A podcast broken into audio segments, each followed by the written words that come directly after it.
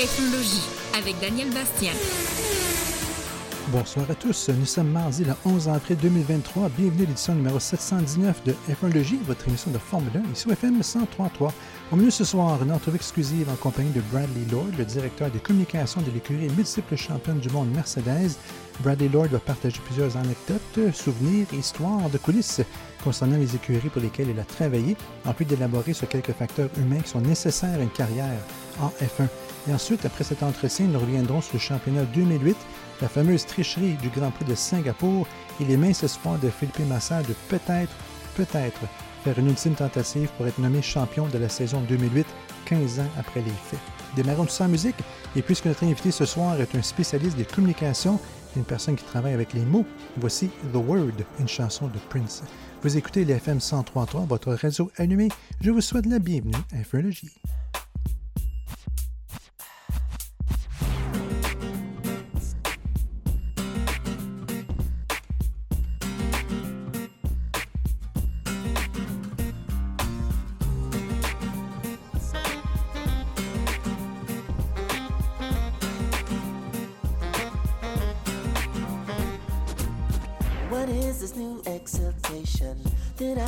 just can't explain. What are these new inspirations that I can get out my brain? How am I gonna sleep with this feeling rushing on through my veins? Get up, come on, let's do something. Don't you wanna go get saved?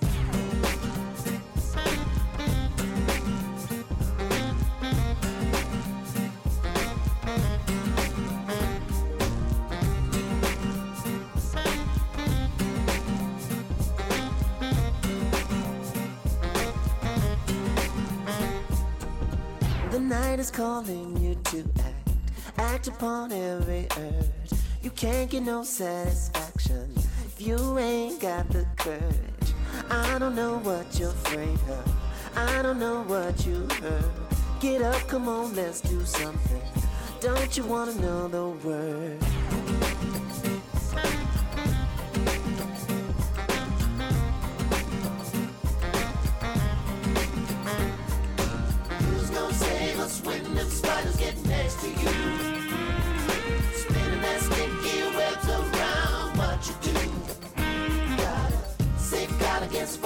And the treachery of the wicked one. Get up, come on, let's do something. Don't matter how far you have to, the truth has got to be told. No matter how shiny your lips, there'll never be streets of gold. They might try to get us crazy, cause they don't know what I've heard. We got this new exaltation I'm talking about the word. Gonna save us when the spiders get next to you? Spinning that sticky webs around what you do. Safeguard against foggy tongue and the treachery of the wicked one. Get up, come on, let's do something. Get up, come on, let's do something. No reason to feel this pain. Get up, come on, let's do something. Come on, go, let's get saved. Get up, come on, let's do something. No reason to feel this way. Get up, come on, let's do something. Come on, go, let's get saved.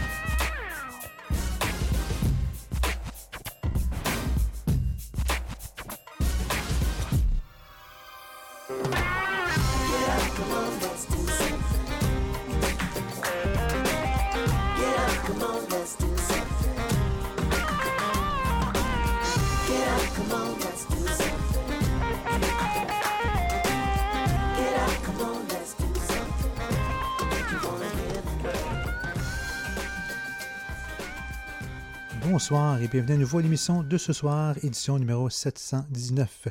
Heureux de vous retrouver, j'espère que vous allez tous très bien. Et nous allons débuter cette édition ce soir par une entrevue exclusive un peu différente de la norme, dans le sens où notre invité n'est pas un pilote d'AF1, ni un patron d'écurie, ni un ingénieur, mais plutôt un directeur des communications. En Formule 1, on voit souvent les responsables des communications se positionner auprès des pilotes et des patrons hein, lors de leurs interventions publiques ou médiatiques, mais on n'a pas souvent l'occasion de les entendre. nous avons souvent l'occasion de lire leurs communiqués officiels, mais pas de les entendre, euh, les entendre parler de leur métier, ni leurs nombreuses expériences en F1 dans le paddock, alors qu'ils sont souvent, sinon toujours, au cœur de l'action et au cœur de toutes les décisions. Alors, il y a quelque temps, j'ai pensé que ce serait intéressant de donner la parole à un directeur de communication en particulier, soit Bradley Lord, qui travaille au sein de l'écurie multi-championne Mercedes depuis maintenant, mais euh, ben, ça fait 10 ans cette année, et qui a fait ses débuts en F1 il y a déjà plus de 20 ans. C'était chez Benetton, euh, qui est ensuite devenu l'écurie Renault. Et en regardant des Grands Prix à la télévision, vous avez sûrement remarqué Bradley Lord dans le garage Mercedes à plusieurs occasions. Euh, on le voit souvent debout ou assis à côté du patron Toto Wolff pendant le déroulement des courses.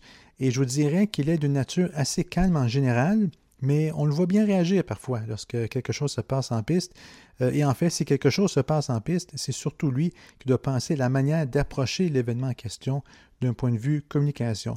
Euh, ça peut être pour expliquer le raisonnement derrière une décision de l'équipe ou pour célébrer une belle réussite de l'écurie, mais dans tous les cas, ou presque, Bradley est impliqué dans le sujet du jour et toujours au cœur de ça. Alors voilà pourquoi j'ai approché Bradley pour une discussion portant sur sa carrière en F1, euh, sur ses moments mémorables, les, qualités qu'il faut aussi avoir pour travailler à long terme dans le paddock en Formule 1, ainsi que plusieurs autres euh, sujets en cours de route au cours de notre conversation. Et vous allez constater que malgré une horaire très chargée, Bradley respire le calme et vous allez ressentir à quel point il aime vivre dans le monde de la Formule 1. Donc, je vais lancer l'intégralité de cette entrevue euh, préenregistrée dans quelques instants, mais je souhaite d'abord vous aviser que la qualité audio est réduite par moment en raison de fortes bourrasques de vent euh, qui ont eu lieu pendant l'entrevue et euh, des bourrasques qui affectaient le micro de temps à autre. J'ai pensé simplement couper ces moments-là, lorsque les bourrasques prenaient le dessus sur le micro, mais au final, j'ai préféré conserver l'intégralité de la conversation. Alors, allons-y. Voici mon entretien exclusif en compagnie de Bradley Lord, le directeur des communications l'écurie Mercedes. Brady, merci de prendre du temps à parler de ton métier. Bah, c'est avec plaisir. Non, euh, c'est, toujours bien de pouvoir expliquer un peu, un peu plus de ce qui se passe en, coulisses et euh, au-delà des caméras. Merci beaucoup. Ça fait combien de temps que vous êtes arrivé en Formule 1? J'ai commencé en Formule 1 en septembre 2001 en tant que stagiaire, donc euh, dans ce qui était à l'époque l'écurie Benetton et qui devait devenir l'écurie Renault pour la saison 2002. C'est d'ailleurs là qu'on s'est rencontrés lorsque vous étiez chez Renault. Oui, exactement. Ça, on s'est rencontrés pendant, lorsque j'étais chez Renault. J'ai été là en deux phases, de 2002 à 2007 et ensuite pour une saison en 2010 aussi, avant de euh, changer pour euh, aller travailler chez Mercedes. D'abord en Allemagne, à Stuttgart, et puis euh, depuis 2013, à Brackley en Angleterre. Donc, vous avez travaillé pour deux écuries en Formule 1 depuis votre arrivée. Donc, c'est rare une si longue longévité? Je ne sais pas si c'est rare. Je pense qu'on on se trouve à une place qui, qui plaise et dans une écurie euh, où l'ambiance est bonne. Et c'est ce que moi j'ai eu la grande chance de vivre euh, bah, en deux phases et en deux teams différents. D'abord à Enstone et ensuite à Brackley. Et ça, j'ai aussi eu la chance euh, d'être dans des écuries championnes aussi. Donc on a vécu de belles années ensemble. Euh, est-ce que c'est toi qui étais derrière l'idée d'avoir le moteur Renault qui chantait We Are the Champions à l'époque? non, c'était pas moi. Je pense, euh, si je me souviens bien, c'était un, monsieur qui s'appelle Christian Blum, euh, qui travaillait à Viry, qui avait programmé ça dans les moteurs. Mais je me rappelle très bien des, courses ou de fin de saison en 2005 et en 2006.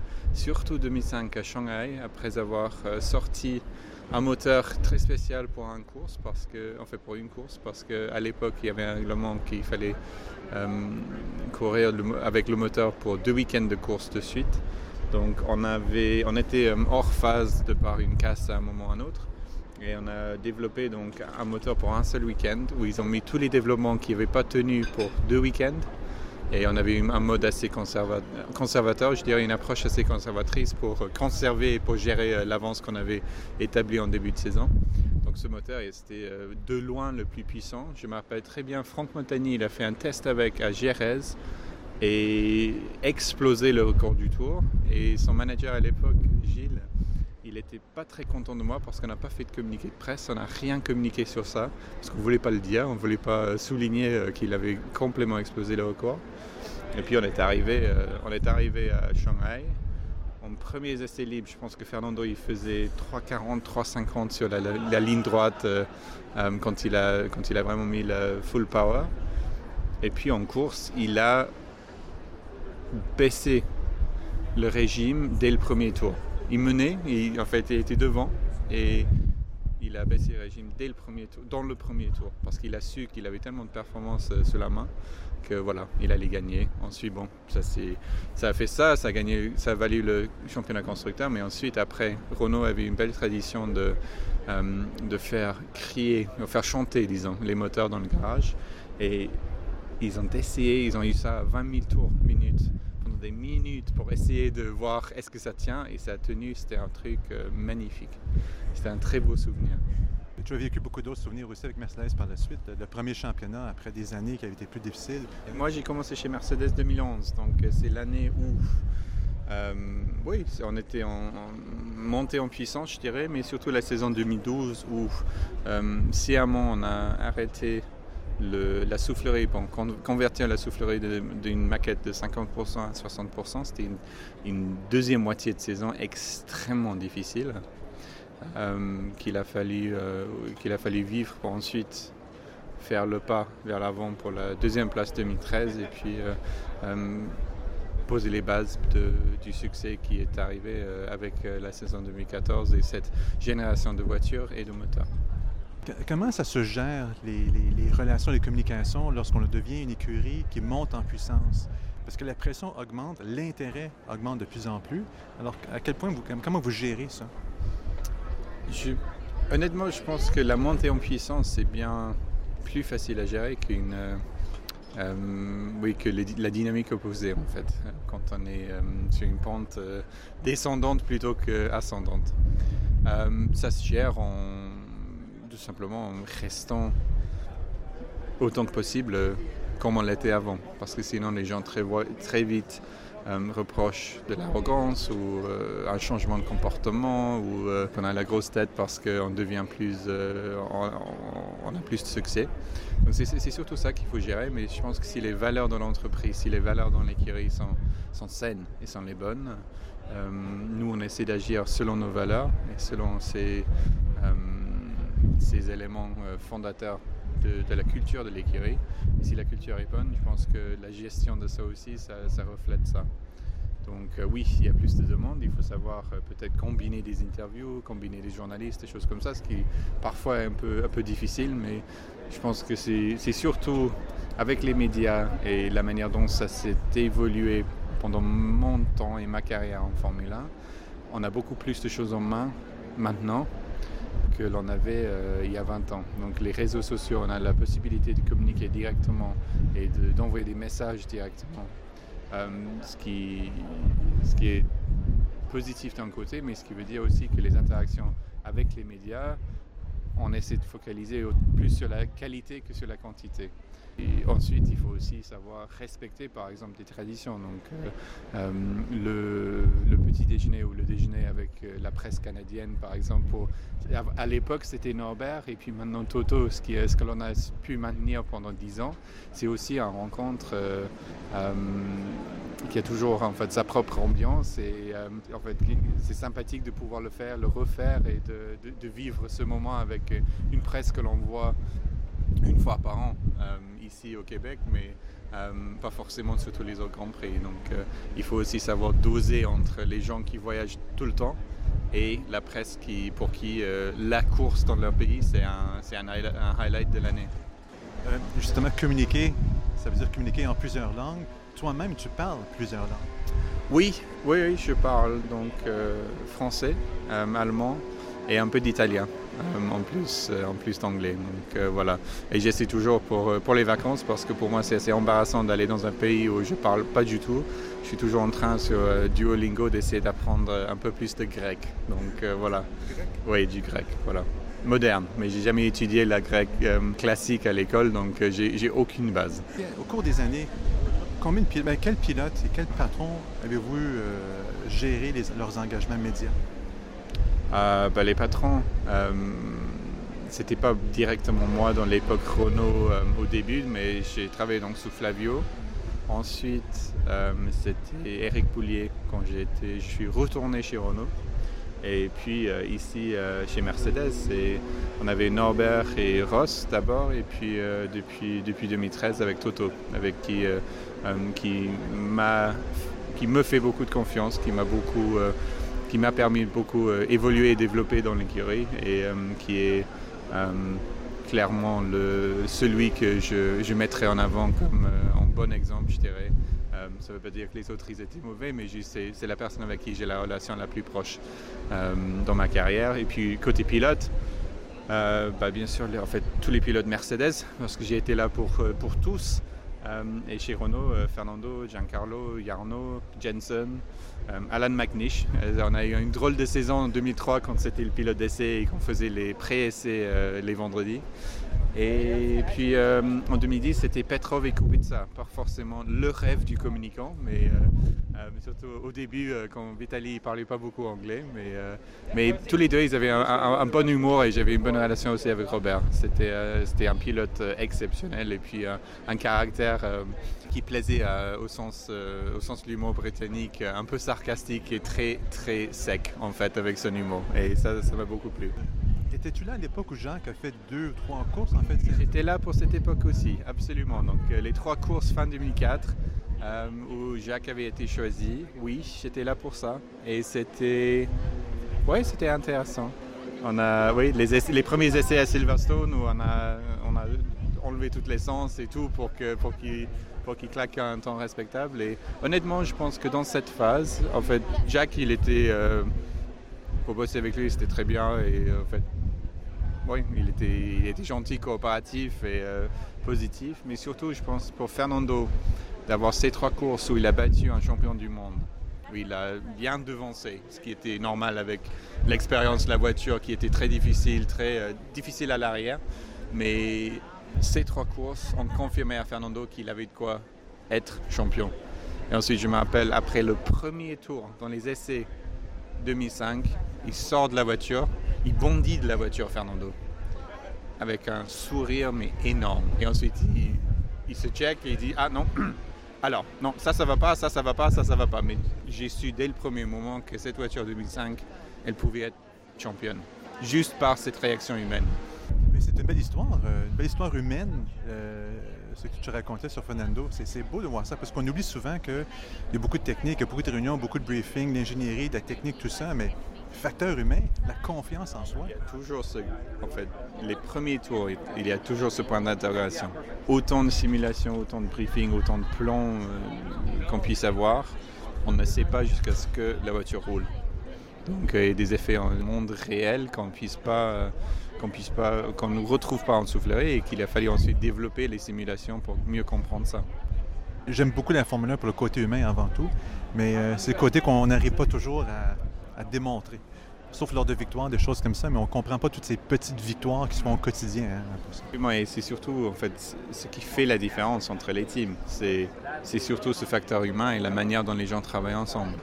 Euh, la technologie, la voiture, tous les éléments que l'on voit ne sont que le produit, euh, le résultat de ce travail d'équipe. Et ça, c'est vrai qu'on a, tendance, je pense, à sous-estimer ça. Bien sûr, le sport, il est fait pour focaliser sur certains individus, que ce soit les pilotes ou certains qui sont présents dans les médias. Mais la réalité de la Formule 1, c'est, euh, c'est l'usine de 1000, 1100 personnes à Brackley, tous focalisés sur le même objectif et qui, apportent tous leur dixième seconde pour, euh, euh, pour avoir le résultat à la fin chez Mercedes, avec ces multiples championnats remportés, est-ce que tu dirais que c'est ici que tu as la plus grande charge de travail de ta carrière? Oui et non. Euh, quand on a du succès, c'est vrai que l'histoire se raconte tout seul. Donc on a eu des phases compliquées de gestion de relations entre, gestion de relations entre les, entre les pilotes, par exemple. Ça, c'est compliqué. Euh, on a eu toute l'évolution des réseaux sociaux pendant ce, temps qui, change beaucoup le cahier des charges, euh, pour un service de communication pour une équipe de communication. Euh, d'une certaine manière, c'est bien plus facile quand on est devant que quand il faut organiser d'autres, rendez-vous, d'autres points presse et des choses comme ça, au-delà des engagements officiels justement, parlant d'organisation, combien de temps à l'avance on doit préparer un Grand Prix en termes de, des engagements médias? Euh, ça, varie, euh, mais plusieurs mois à l'avance. On commence pour, euh, surtout pour les soirées sponsors, pour les engagements sponsors qu'il faut, qu'il faut distribuer sur l'année. on a un jeudi soir et un samedi soir qui sont disponibles, qui puissent être activés par les sponsors. Donc, pour équilibrer les engagements pour l'un, pour l'autre et tout ça, pour concevoir les événements, pour comprendre les concepts, qu'est-ce, que doivent faire les pilotes, que doit faire Toto, etc. Euh, ça commence plusieurs mois à l'avance. Ensuite, le, planning euh, média, euh, je dirais un mois, pour ensuite juste voir quelles sont les demandes et avec qui voudrait est-ce qu'on voudrait parler, avec qui doit-on à qui est-ce qu'on doit une interview? Euh, à certains moments, on essaie de mettre en priorité, surtout quand on avait la phase de succès, mettre en priorité euh, le, en fait, la chaîne officielle du pays où on est. Euh, donc toutes ces choses-là, oui, ce sont les facteurs que l'on prend en compte. Et puis quels sont les... Et ensuite, il faut bien sûr rester assez flexible par rapport à quelle est l'histoire dominante d'une semaine ou de l'autre. Et donc parfois ça change aussi les plans euh, à la dernière minute.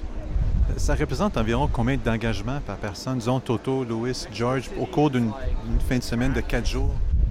Oh, une bonne, je dirais une bonne vingtaine par personne. Donc, euh, et ça ne, comprend pas les briefings, les meetings et euh, les autres choses qui, oui, qui doivent faire au-delà, au-delà de la com et du marketing. Et aussi répondre souvent aux des questions très similaires, mais ça fait partie du jeu. Oui. c'est toujours des surtout, Je pense pour les pilotes, le truc le plus fatigant, c'est l'effet de répétition. Donc, euh, la conf de presse où on puisse combiner télé et euh, presse écrite.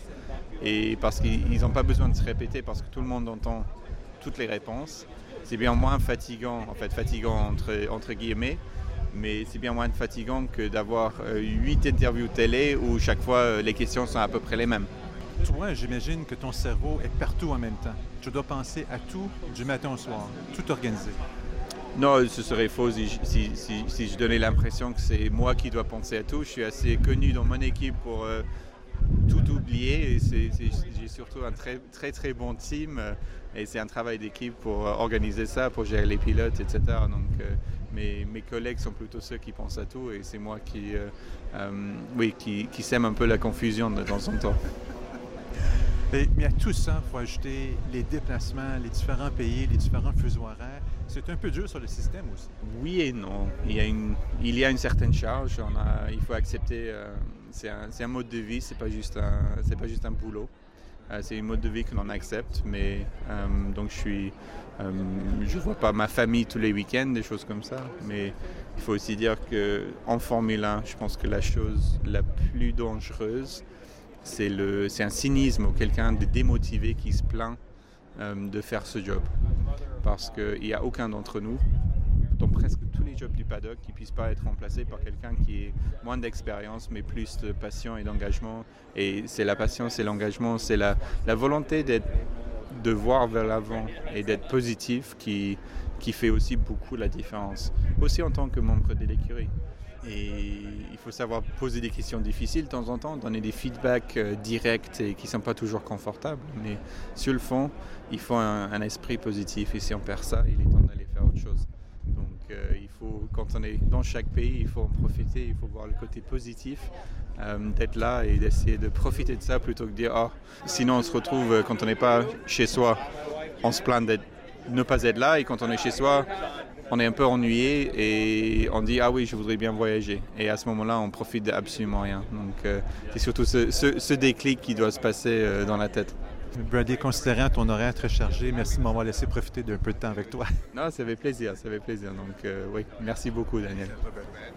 Et voilà, c'était mon entretien exclusif en compagnie de Brady Lord, le directeur des communications de l'écurie Mercedes.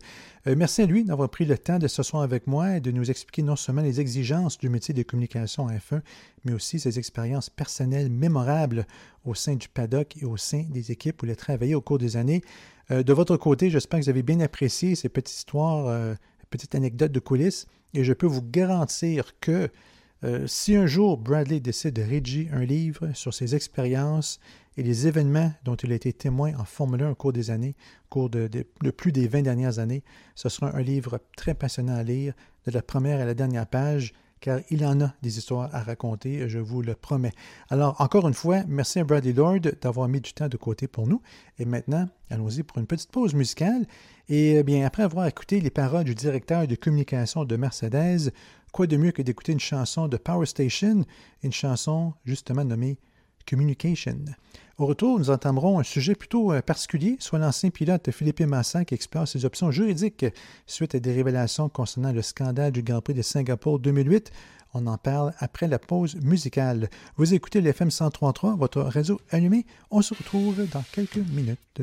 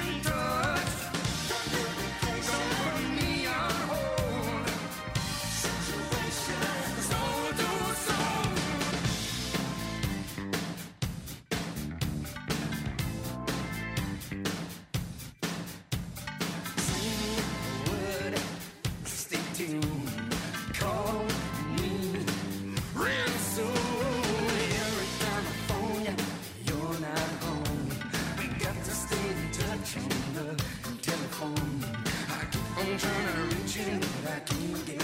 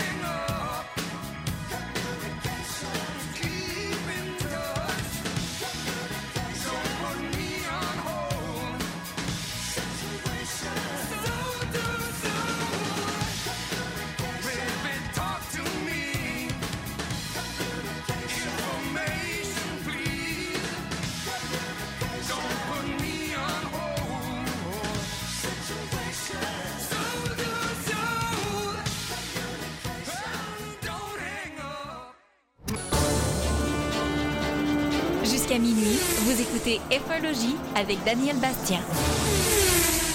Nous revoilà, entamons maintenant un sujet qui nous fait revenir loin en arrière puisque nous allons parler d'événements survenus au cours du championnat 2008. Je pense que tous les amateurs de Formule 1 qui ont vécu en direct la conclusion du championnat 2008 lors de ce fameux Grand Prix du Brésil sont restés marqués à tout jamais par le stress intense de cette finale.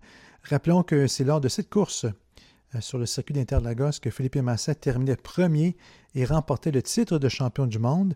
Mais une trentaine de secondes plus tard, Lewis Hamilton a réussi un dépassement sur Timo Glock dans le dernier virage du dernier tour de la saison, ce qui lui donnait juste assez de points pour détrôner Massa et remporter la couronne contre toute attente.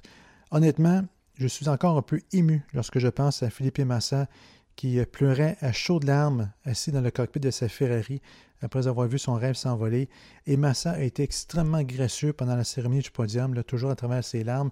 Et euh, ce n'est pas que Hamilton ne méritait pas d'être champion en 2008.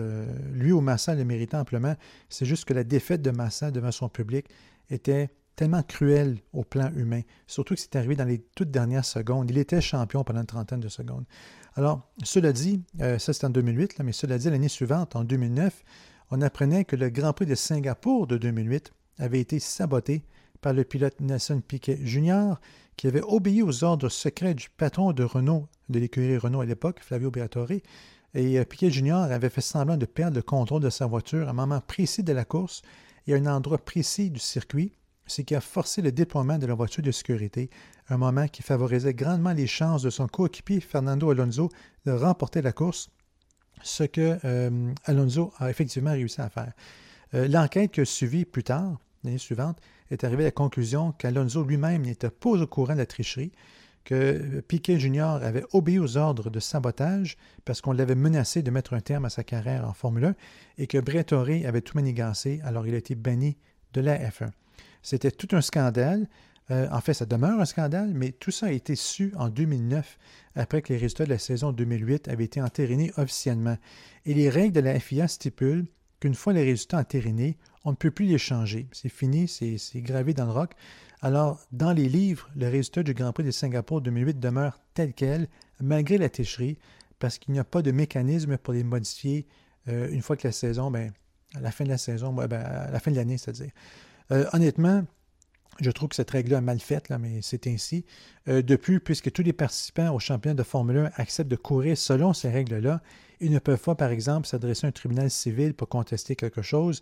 Toute contestation doit rester au sein des organismes et tribunaux de la FIA. Et le règlement de la FIA dit que les résultats ne peuvent plus être modifiés lorsque l'année concernée prend fin.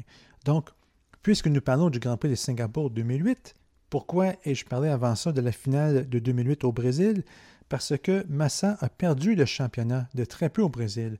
Il aurait été champion si les résultats du Grand Prix de Singapour avaient été annulés. Sauf qu'en 2008, on ne savait pas encore qu'il y avait eu tricherie. Alors il était trop tard pour annuler les résultats de cette course et c'est la fin de l'histoire, malheureusement, pour Philippe Massa. Donc il n'a pas été champion. On a su seulement plus tard, euh, l'année suivante, qu'il y, a eu tricherie au Grand Prix de Singapour. On ne pouvait pas annuler les résultats. Donc Massa euh, devait accepter euh, la, conclusion de la saison qui était qu'il était vice-champion et non champion, juste derrière euh, Hamilton. Mais ça, c'est ce qu'on a pensé pendant des années, mais voilà que récemment, de nouvelles informations sont apparues, car Benet Costone, l'ancien très grand patron de la Formule 1, a accordé une entrevue, entrevue au cours de laquelle Costone affirme que lui et Max Mosley, qui était alors président de la FIA, savaient qu'une tricherie avait eu lieu au Grand Prix de Singapour et ils l'ont su avant la saison, avant la fin de la saison 2008, donc avant que les résultats soient entérinés officiellement à tout jamais. Euh, a déclaré qu'il ne voulait pas qu'un scandale de tricherie éclate au grand jour, alors qu'il y avait seulement des rumeurs. Alors, il a décidé de protéger la Formule 1 en attendant d'avoir des preuves. Et donc, il a gardé ça secret. Et Eccleston ajoute qu'il a euh, souvent calmé le champion Nelson Piquet, le père de Nelson Piquet Jr., bien sûr, en lui demandant de ne pas parler publiquement encore. Et euh, va même jusqu'à dire que si les preuves étaient arrivées plus tôt, les résultats du Grand Prix de Singapour 2008 auraient été annulés la même année. Et Massa serait aujourd'hui le champion du monde de, 2009, euh, de 2008 et non Lewis Hamilton. Et parallèlement, il y a quelques années, l'ancien directeur de course de la FIA, Charlie Whiting, qui est aujourd'hui décédé, euh, avait mentionné que Piquet euh, l'avait rencontré dans son bureau au Brésil pour lui dire, lors de la finale au Brésil en 2008, que son fils avait été forcé d'être tricher à Singapour. Piquet était toujours très fâché de ça, bien entendu, mais il craignait aussi que s'il parlait, il allait bousiller la carrière de son fils en Formule 1. Euh, il ne voulait pas porter plainte à cause de ça, parce voulait protéger la carrière de son fils. Donc, Piquet était, se sentait un peu coincé et frustré.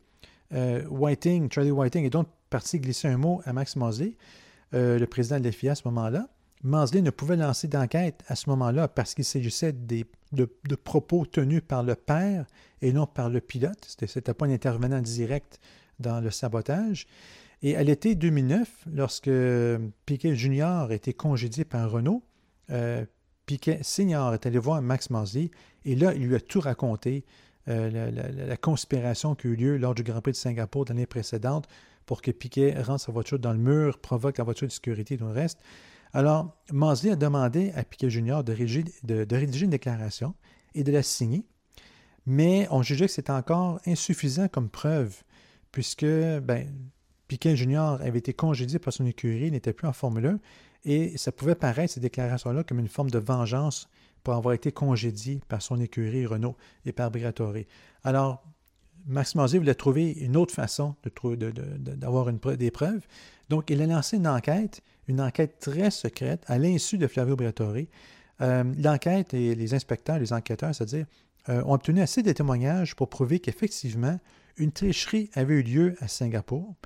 Et euh, comme je disais tout à l'heure, ils ont conclu qu'Alonso ne savait rien de ça, que Piquet s'est senti obligé de le faire, sinon il, a perdu son volant en Formule 1. Et Flavio Bettori a été banni de la Formule 1. Mais ça, l'enquête, là, c'est arrivé en 2009, après que les résultats de la saison 2008 ont été entérinés. Et le règlement dit qu'on ne peut plus les changer. Donc, les choses sont restées ainsi depuis, euh, depuis 14-15 ans.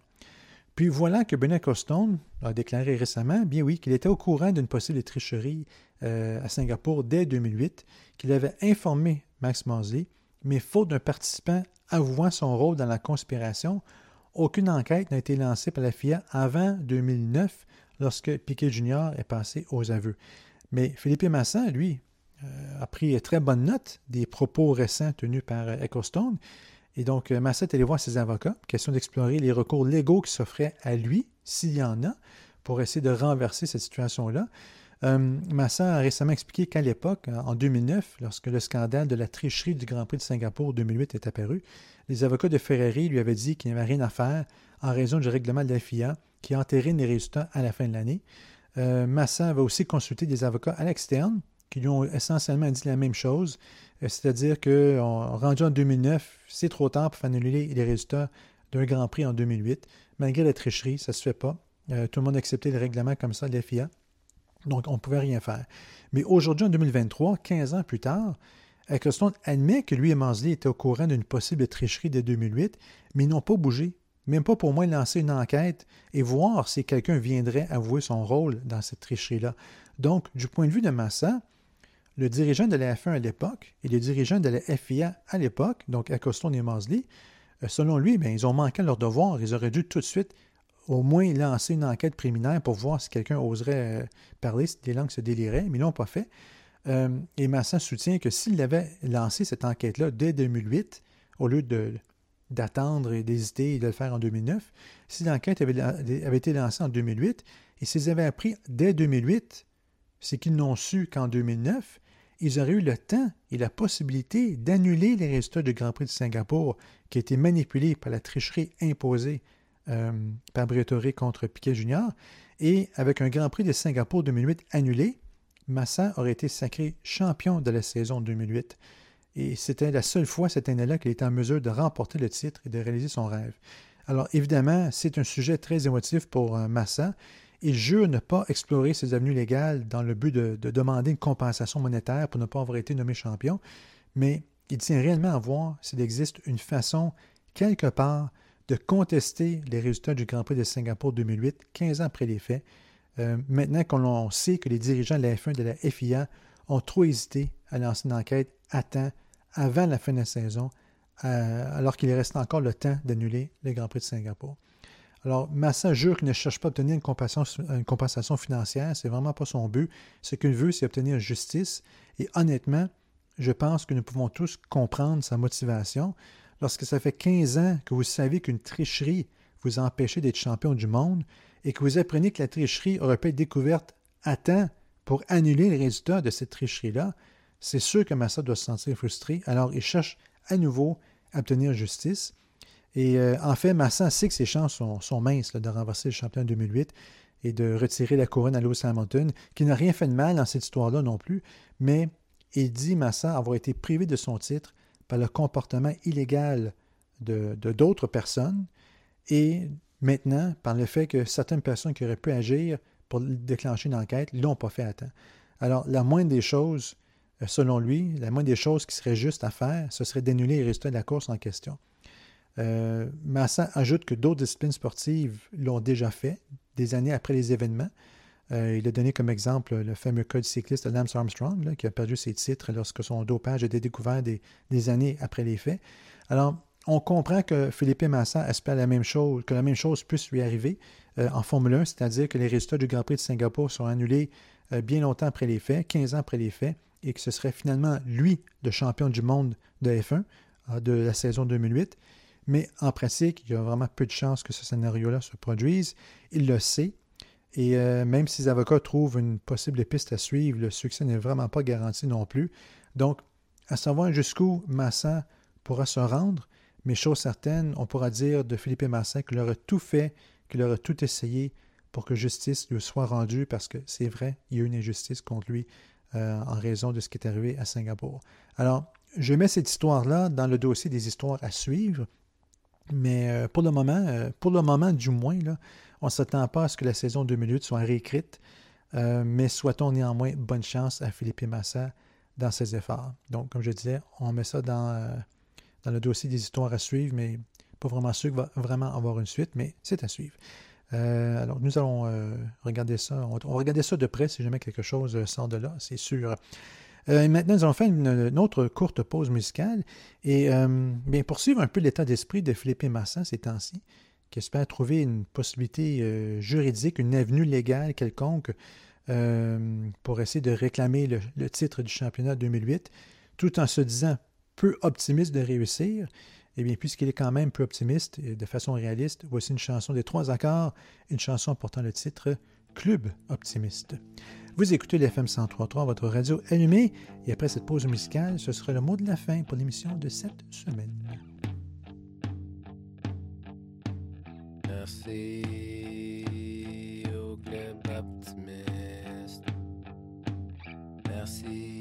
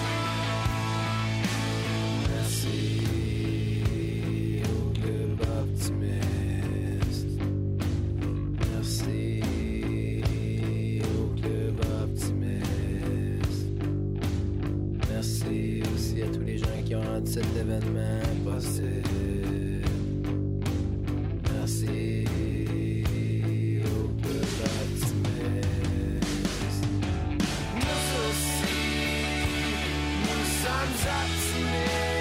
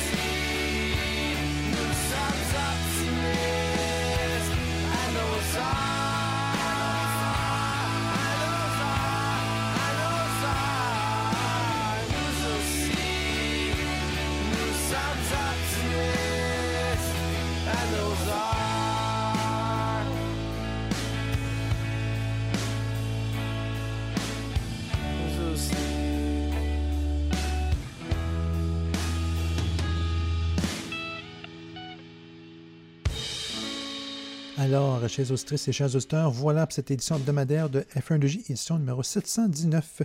Sur le menu provisoire de la semaine prochaine, bien comme vous le savez, il n'y aura pas de Grand Prix de Chine ce week-end puisqu'il a été annulé en raison des mesures COVID. Euh, il n'y aura pas de Grand Prix de remplacement non plus puisque la F1 a décidé que c'était trop complexe à organiser. euh, organiser notre course à cette période-ci de l'année, c'était trop complexe du point de vue logistique. Alors, on a décidé de simplement euh, faire une pause. Alors, pas de Grand Prix ce week-end. Le prochain rendez-vous sera en Azerbaïdjan dans trois week-ends. Donc, l'émission de la semaine prochaine sera consacrée uniquement aux actualités de la Formule 1. Et parmi ces actualités, nous, euh, discuterons du, du nouveau format qui sera adopté pour les courses sprint, euh, les six courses sprint qui auront lieu le samedi cette saison. Et je dirais que les changements seront les bienvenus, je crois, bien. Il y a aussi l'écurie alpine qui suggère que ce serait peut-être une bonne idée d'avoir deux périodes de pause pendant le championnat et non seulement la traditionnelle pause estivale du mois d'août. Euh, comme on sait, la F1 tente de, prolonger le calendrier, d'avoir des calendriers de 23 à 24 Grands Prix. Euh, chez Alpine, on trouve que c'est peut-être un, un peu, un peu long comme période. C'est assez intense aussi de, faire autant de Grands Prix en une période de, de 9-10 mois. Alors, euh, il, il suggère que peut-être ce serait une bonne idée d'ajouter une deuxième pause au cours de la saison. Alors, on parlera de ça la semaine prochaine. Et comme toujours, nous verrons euh, quels autres sujets euh, apparaîtront euh, d'ici la prochaine édition de F1 quels autres sujets nous arriveront du merveilleux monde de la F1. Alors voilà le menu provisoire pour l'émission de la semaine prochaine. Et d'ici notre prochain rendez-vous F1 du mardi soir, si vous souhaitez me faire part de vos suggestions, de vos commentaires, de vos impressions, vous pouvez me rejoindre à l'adresse courriel suivante f1logie.hotmail.com f1logie.hotmail.com Nous pouvons également échanger sur Twitter. Euh, mon compte Twitter se nomme Racing Bastien F1. Et euh, en ce qui concerne l'émission de ce soir, si vous souhaitez réécouter cette émission ou la partager avec d'autres passionnés de Formule 1 ou encore partager mon entrevue exclusive avec euh, Bradley Lord, je vous invite à visiter le site web Asha. Tapez F1J Asha, A-U-S-H-A, dans votre navigateur et euh, suivez le lien. Vous y trouverez les dernières éditions de l'émission en ordre chronologique inversé. Donc F1J Asha. Et maintenant, pour terminer l'émission de ce soir en musique, puisque ce soir j'ai diffusé mon entretien avec Bradley Lord, le directeur des communications de l'écurie Mercedes, j'ai pensé qu'une chanson du groupe Talking Heads serait de mise, question de lui faire un petit clin d'œil, et j'ai choisi And She Was comme chanson, car c'est l'une de mes préférées parmi les répertoires des Talking Heads. Alors la chanson, voilà, s'en vient. Euh, ici Daniel Bastien. Je vous souhaite une bonne fin de soirée. Et comme toujours, prenez bien soin de vous, conduisez prudemment. Ne textez pas au volant et on se retrouve la semaine prochaine ici sur les ondes de FM 103.3 pour une autre édition bien remplie de F1 Merci à tous d'avoir été là ce soir. À la prochaine.